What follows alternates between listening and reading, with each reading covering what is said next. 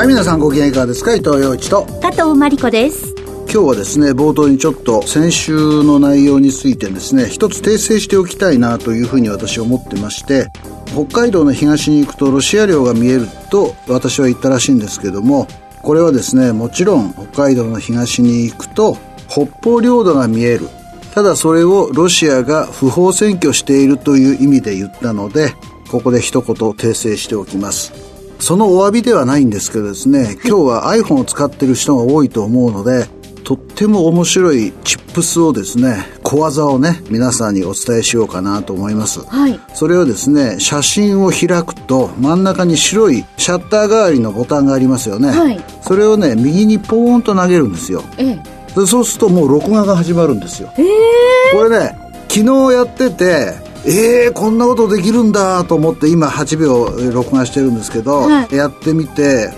君知ってる？あなた知ってる？知ってる？知ってるって聞いて誰も知らないよね。で今まで YouTube の解説動画とかいっぱい見ててもそれがなかったのでこれね動画と静止画の撮影をうまく切り替えられるんですよ。ぜひ皆さんそれやってみてください。大谷翔平の結婚についてはまた後でも申し上げます伊藤洋一のラウンドアップワールドナウこの番組は IT 都心不動産で価値を創造する企業プロパティエージェントリスキリングキャンプを展開するパーソルイノベーションの提供でお送りします。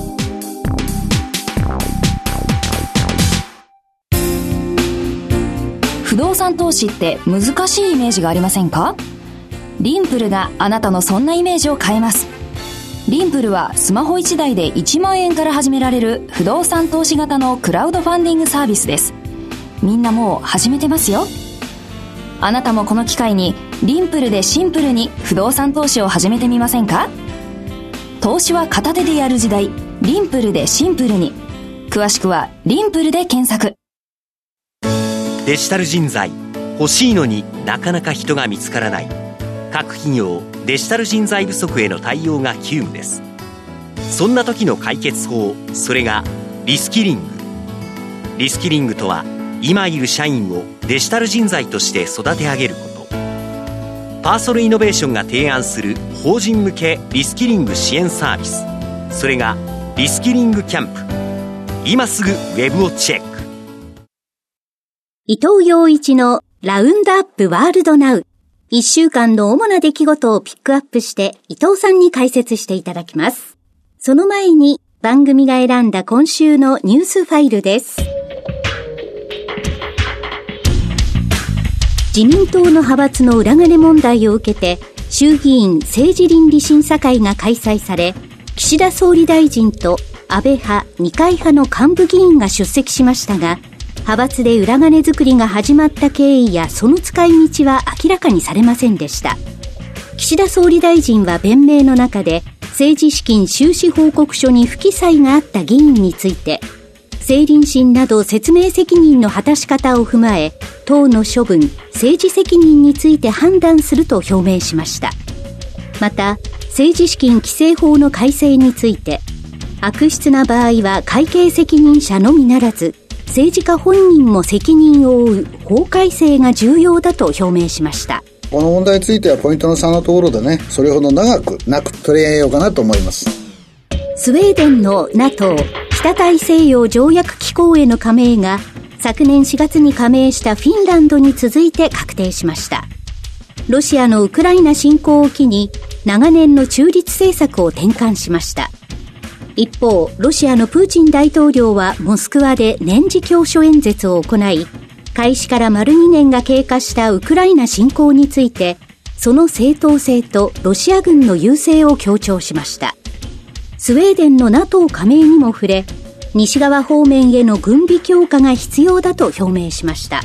トルコとハンガリーがね、スウェーデンの加盟についてはいろいろ前提条件をつけてごねていたわけですけれども、EU の支援とかね、アメリカの戦闘機の供与などいろいろな条件があって、態度を和らげたという結構意外な展開でしたね。私はもうちょっとハンガリーなんかがですね、条件つけるんじゃないかなと思っていたんですけれども、これは私はですね、プーチンさんにとっては最大の敗北であるというふうに思います。フィンランドとスウェーデンが長年の中立政策を放棄して NATO に加盟したと。フィンランドとロシアはね、1300キロにわたる国境線を持ってますから、西側方面への軍備強化が必要だと語らざるを得なかったプーチンをしてですね、極めてロシアにとっては有識状況なんだけど、プーチンはそのことについては触れなかったということですよね。アメリカの民間シンクタンク、ピューリサーチセンターが発表した24カ国対象の世論調査で、自国の民主制に不満を抱いているとの回答の割合が59%に達しました。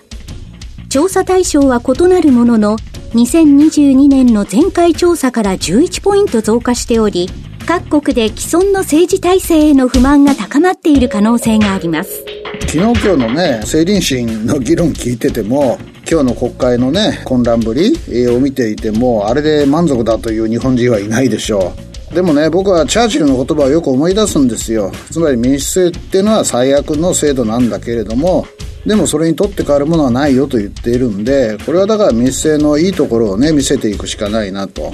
僕の友達の中でもね、中国やロシアの体制の方がいいのかもしれないね、みたいなことを言う人がいるんで、私はそのために強烈に反論してます。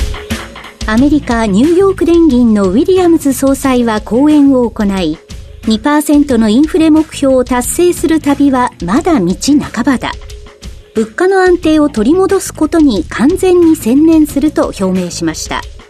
また、講演の後記者団に対し、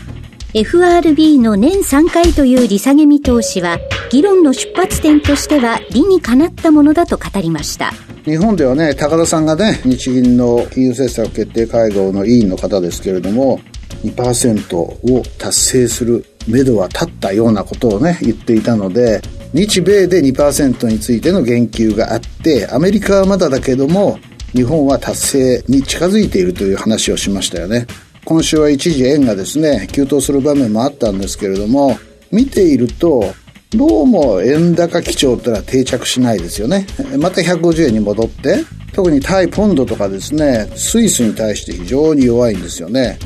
だから日本の場合は2%達成してゼロ金利が3月4月に解除されてもそれほど日本の金利は上がらないよという見方になっているんだろうと思いますだからポイントはこれからアメリカの金利がどう動くかとでも10年債見てると大体4.25とかそこら辺で動かないんで日米ともちょっと膠着状態かな金利はね1月の消費者物価指数は変動の大きい生鮮食品を除く総合指数が1年前と比べて2.0%の上昇となり、上昇率は3ヶ月連続で縮小しました。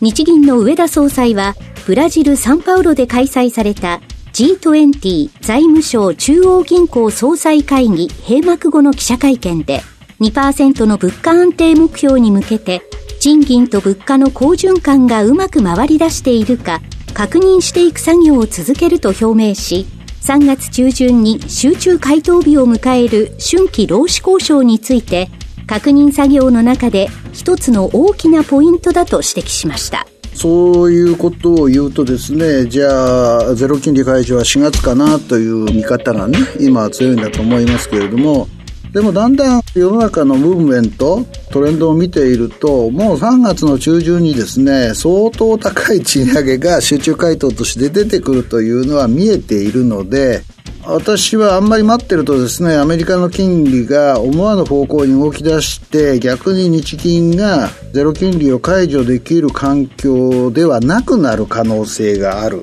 そうするとまたややこしくなるわけですね。だから私は4月が本筋なんだろうけど、3月にも金融政策のね、変更を行う可能性があるのかなと思ってます。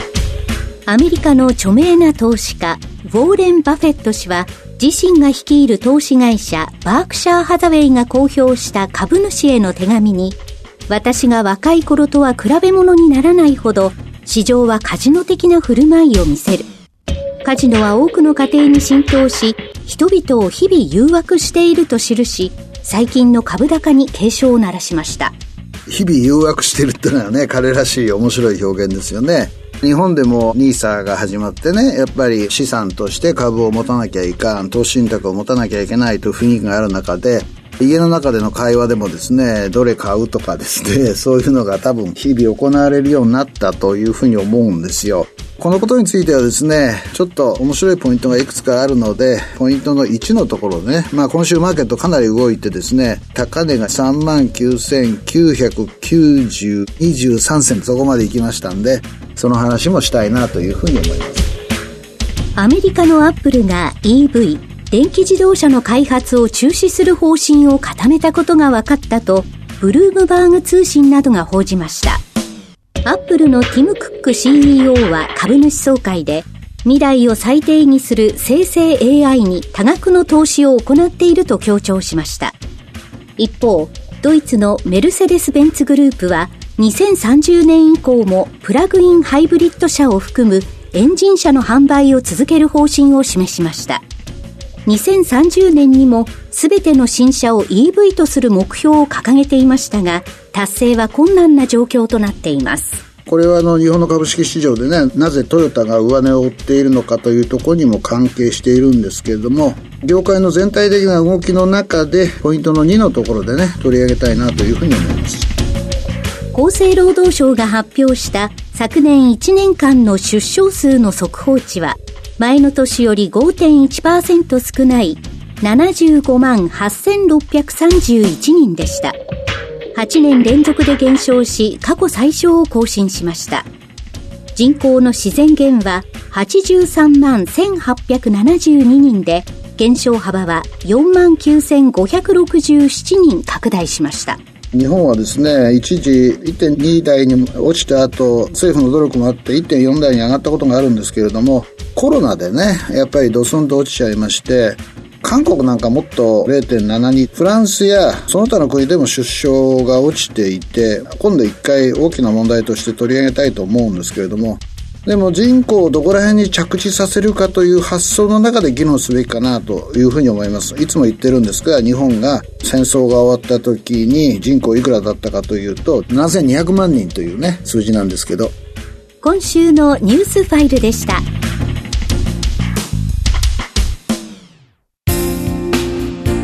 不動産投資って難しいイメージがありませんか？リンプルがあなたのそんなイメージを変えます。リンプルはスマホ1台で1万円から始められる不動産投資型のクラウドファンディングサービスです。みんなもう始めてますよ。あなたもこの機会にリンプルでシンプルに不動産投資を始めてみませんか？投資は片手でやる時代、リンプルでシンプルに。詳しくはリンプルで検索。それでは、主なニュースを伊藤さんに解説していただきます。はじめは、著名な投資家、ウォーレン・バフェット氏が株主への手紙の中で、今の市場はカジノ的だと記しました。うん、まあね、コロナ期に非常に流動性を世界各国の中央銀行が放出して、それがまだマーケットにね、残っているので、高い利回りを求めて世界中を回っていると。まあその中で中国というのがですね、投資先から撤退しつつあるので、そのお金が日本に来たりして、アメリカ市場にも還流してきているというところの中で、ニューヨークの株と東京の株が相競うようにですね、高値を追っているという状況を、多分バフェットさんは心よしとしてないんでしょうね。株の投資家にとってみるとね、バフェットさんみたいに株をしっかり持っていて、割安株を探している人にとっては、多分面白くないんだと思います。でみんな割高になったんじゃないかと。これは困るなと思ってるはずなんですよね。はいで、日本のプロの投資家の中にもですね、いろいろな考え方があって、昔の株のプロなんかはね、株っていうのは上がってよし、下がってよしっていう言い方をするわけですよ。一般の投資家は株って上がってもらわなきゃ持ってる人にとっては困るなと思ってるんだけど、はい、大きなポジションを持って株を取引してる人にとってみればですね、上がったら売ればいいし、下がったら買えばいいという考え方ですよね。で、バフェットさんも多分そういう考え方なんだろうと思います。で、私は、チャーリー・マンガーさんがね、お亡くなりになった後、バフェットさんがお残りになって、もちろん次の社長とかトップとかね、決まっているんだけれども、どういうお考えになったのかなと思っていて、アップルを最近売ったりしてですね、はい、いろいろポジションを変えたりしてるんですが、以前と変わらないお考えなのかなというふうに思います。日本の株が4万円に近づいた中で、あえてこのニュースを取り上げるとしたら、今の株価が妥当かどうかということをね、お互いに考える時期だよねって、それは確かだと思います。だってあと9円77銭でね、4万円にタッチできたわけでしょ？今日の東京はね。はい、非常にタイミングがいいなと思って、株価への継承というのをあえて取り上げて見てるんですけれども、私はこう考えるんですよ。もちろん、バフェットさんは不満かもしれないけれども、株は一時的にはですね、やっぱり早走りするんですよね。先を読んでね。だからそういうふうに考えてみると、今の株高というのは、行き過ぎかもしれないけれども、ちょっと足が速すぎる。どう見てもね。ねどう見ても速すぎる。大きな流れの中ではそうならざるを得ない中で動いているなということも考えられるんですよ。だからそうすると、そこを我々はどう考えるかですよね。今週末、例えば2時とか3時にね、もう一回リグった方がいいかな、でも勢いやるな、今の株はって悩んだ人もいると思うんですよ。はい例えば NISA なんかやってる人はね、じゃあいつ入ったらいいんだいと。そうです、ね、思われていると思うんですね。この番組の中でも結構そういう方がいらっしゃると思うんですけれども、私はね、上がったら売ればいい、下がったら買えばいいっていう、昔から言われているプロの株式市場に対する取り組み方というのは非常に資産が含まれていると思ってまして、例えば自分の持っているポジションの中で株式の比率が結構上がってしまったなら、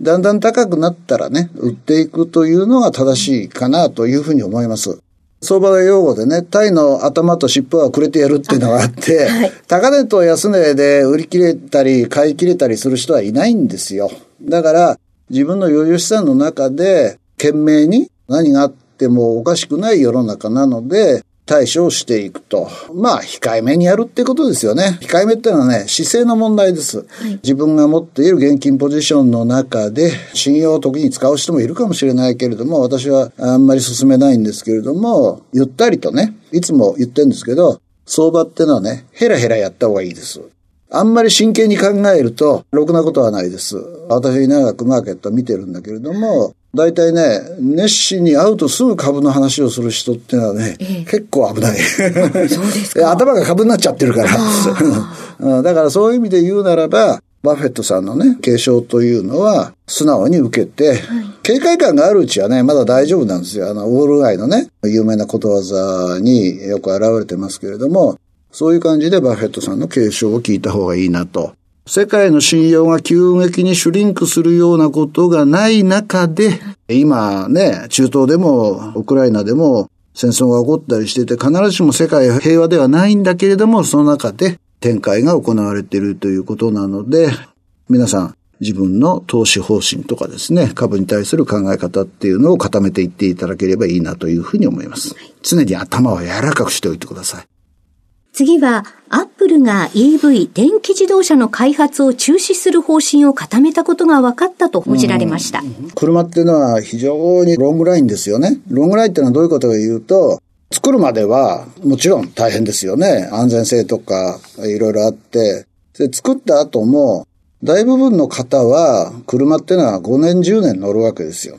で、その後中古車市場に出して、ある程度の現金を回収して、それをまた新車に投じるっていうですね、非常に息の長い商売なんですよね。で、私はアップルが車作るって言った時に非常に心がファシネイトした、おーっと思って作ったら買ってもいいなと。それはソニーでも同じことですね。ソニーも同じことやってるんだけども、でも車ってのは本当にロングなので、スマホはだいたい2年か3年で買えるじゃないですか。そんなもんじゃないんですよ。で、やっぱり安全性の問題がね、非常に大きいということがあるわけなので、で私はね、こう考えてるんですよ。アップルは AI に資源を集中するって言ってるけれども、多分ね、これは無理だと思ったんじゃないかな。というのはね、今作ろうとしている EV は世界的にもう体調なんですよ。体調って言っちゃうと、一部から反発が出るかもしれないけれども、何が起きたかというと、北欧や北米でね、非常に大きな寒波が起きて、その時に EV が充電もままならなかったという状況ができてるわけですよね。かつね、リチウムイオン電池っていうのは処理が非常に困るっていう問題があって、そうするとですね、何が起きるかっていうと、墓場ができるんですよ。EV の墓場っていうのは中国でもできていると言われているし、そうすると、高く買わされた、まあ EV って大体高いんですよね。高く買わされたうちにその後のマーケットがない。つまり中古車市場がなかなか成立しない。だって中古に至るまで使っった EV のリチウムイオン電池っていうのは劣化してるわけですよ。はい、そのね、電池を変えるのに相当なお金がかかる。で、しかもね、こういうことです。車ってのは電子化してます。私の車もそうなんだけど、以前ね、窓ガラス割ったんだけれども、それをね、街の業者に取り替えてもらおうと思ったら無理なんですよ。なぜだったら、スピードメーターとか全部窓ガラスの中に電子情報が詰め込まれているシステムとしてあるわけですよ。そうするとね、部品とかそういうものね、メーカーでやらなきゃダメなんですよ。フロントをやられてもそうですよ。同じことですよね。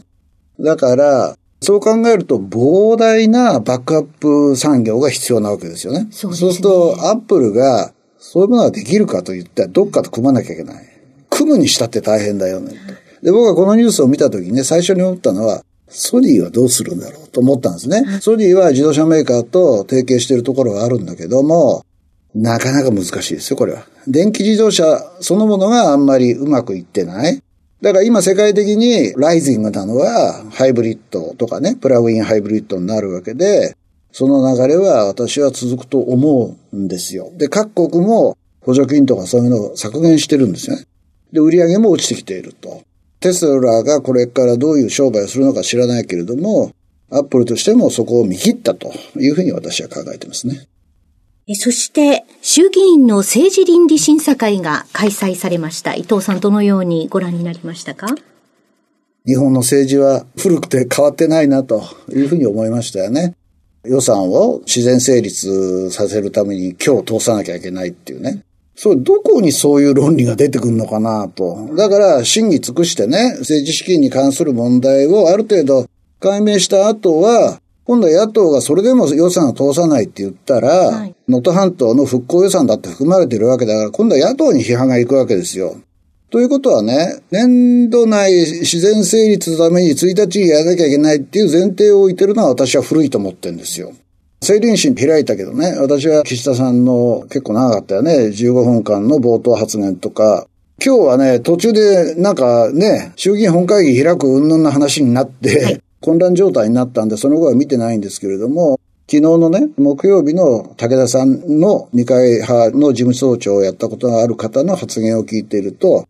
まあ、あの手かなと。つまり、私は知りませんでしたと。私は存じておりませんと。存じておりませんっていう単語が何回も出てきたよね。そうですね。うん、今日もそうなんですけれども、そういう意味ではですね、AI とか AGI とかいっぱい出てきてるのに、それが人間っていうもんなんでしょうけども、政治はですね、相変わらず古いままだなと。いうふうに思ってまして、ちょっとがっかりしたんですね。それを打ち消したのが、大谷翔平の結婚という、そういうことになるわけで、いいことも悪いことも。まあ、日本年初そうだったじゃないですか。新年などにね、地震が起きたりして。そういうのが折り重なるのが日常というものだなというふうに思いながら政治のドタバタを見てました。今週のニュースファイルでした。今週のここを見てきた、これを見てきたのコーナーです。伊藤さんに最近の街歩き、食べ歩き、旅の印象について語っていただきます。今日冒頭でね、カメラのアイコンをポーンと右側のターンボタンに載せると動画になったかっていうことに関連するんですけども、はい、それをやらざるを得ない場所にいたからです。で、それはですね、麻布台ヒルズにチームラボボーダレスっていうですね、新たな展示が加わったんですよね。で、チームラボの展示は、豊洲でもやっていて、僕はそれも見て、見ました、はい、あれ面白かったですね。はい、で、麻布台にもできたのはですね、今度は入っていって、地下に施設があって、要するにね、アップダウンがあって非常に面白いんですよ。前回と違ってですね、相当面積も使っているし、あ、ここは動画で撮らなきゃ。あ、ここは静止画でいいや。ってこうやってたらですね、今まで面倒だったじゃないですか。要するにね、カメラを開いて真ん中のボタンを押して、ずらしてビデオにして、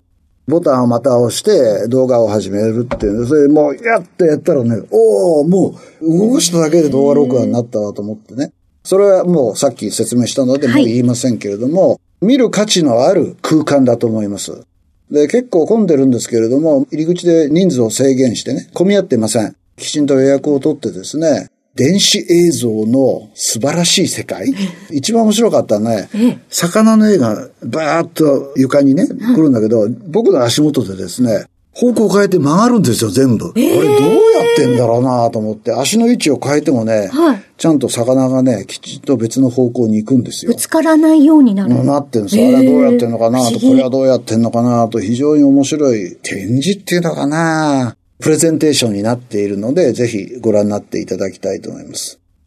で、まあちょっと大谷の話するってさっき言ったのでね、はい、ちょっと言うとですね、今朝ね、やってました。テレビでね。TBS が一番早かったかな、インタビューをね。はい、で、見てて思ったのはね、短い間にたまたま何回か会ってという表現があったんですよ。おっしゃってました。で、これはね、普通の日本人って言っても、普通の日本人が大谷翔平とそんなに短い期間に何回も会うことはないので、はい、スポーツ関係の会社の方かなと思いました。間違ってるかもしれませんよ。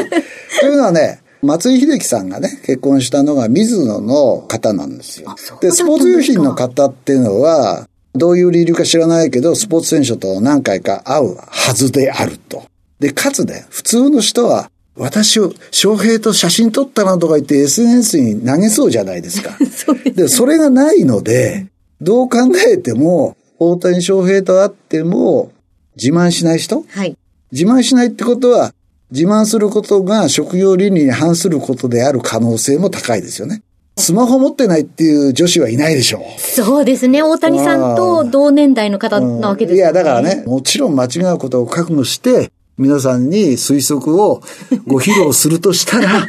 松井選手と同じように、スポーツに関わる仕事の会社の方かなというふうに思ったりしました。よかったですよね。29歳で結婚する。そして、野球に打ち込みたいと言いましたから。はい。で、土曜日の朝は大谷翔平が試合に出るそうですから。あ、そうですかまた楽しみに見ましょうと。はい。で、アメリカのアナウンサーがね、日本では大谷翔平が最初の試合に出た日は4000万が朝5時に起きて見たらしいって 言ってたらしいんだけども、政治は混乱してますけどね。日本、サッカーも勝ったし、ということで、楽しい春になるんじゃないかなというふうに思います。今週のここを見てきた、これを見てきたは、麻布台ヒルズのチーブラボボーダレスでした。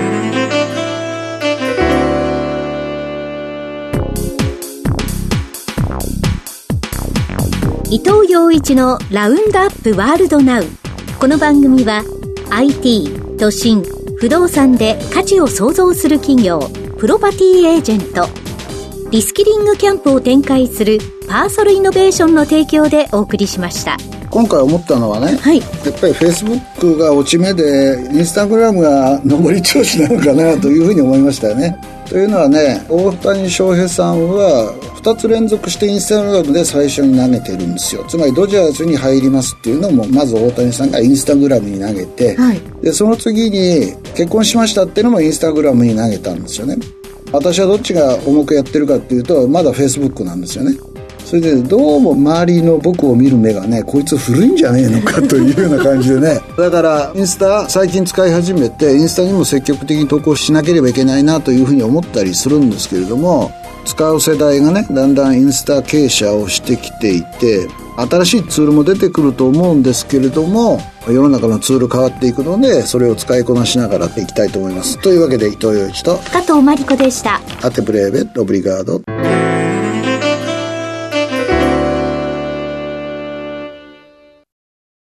伊藤洋一のラウンドアップワールドナウアーカイブ配信のお知らせです。番組は放送終了後、過去1ヶ月分をポッドキャストで配信していますが、これより前の放送分はスマートフォンアプリ、audiobook.jp の聞き放題プランで有料でお聞きいただけます。audiobook.jp 聞き放題プランは、最初の1ヶ月がお試し無料、2ヶ月目からは月額税込み750円です。詳しくは、伊藤洋一のラウンドアップワールドナウ番組サイトをご覧ください。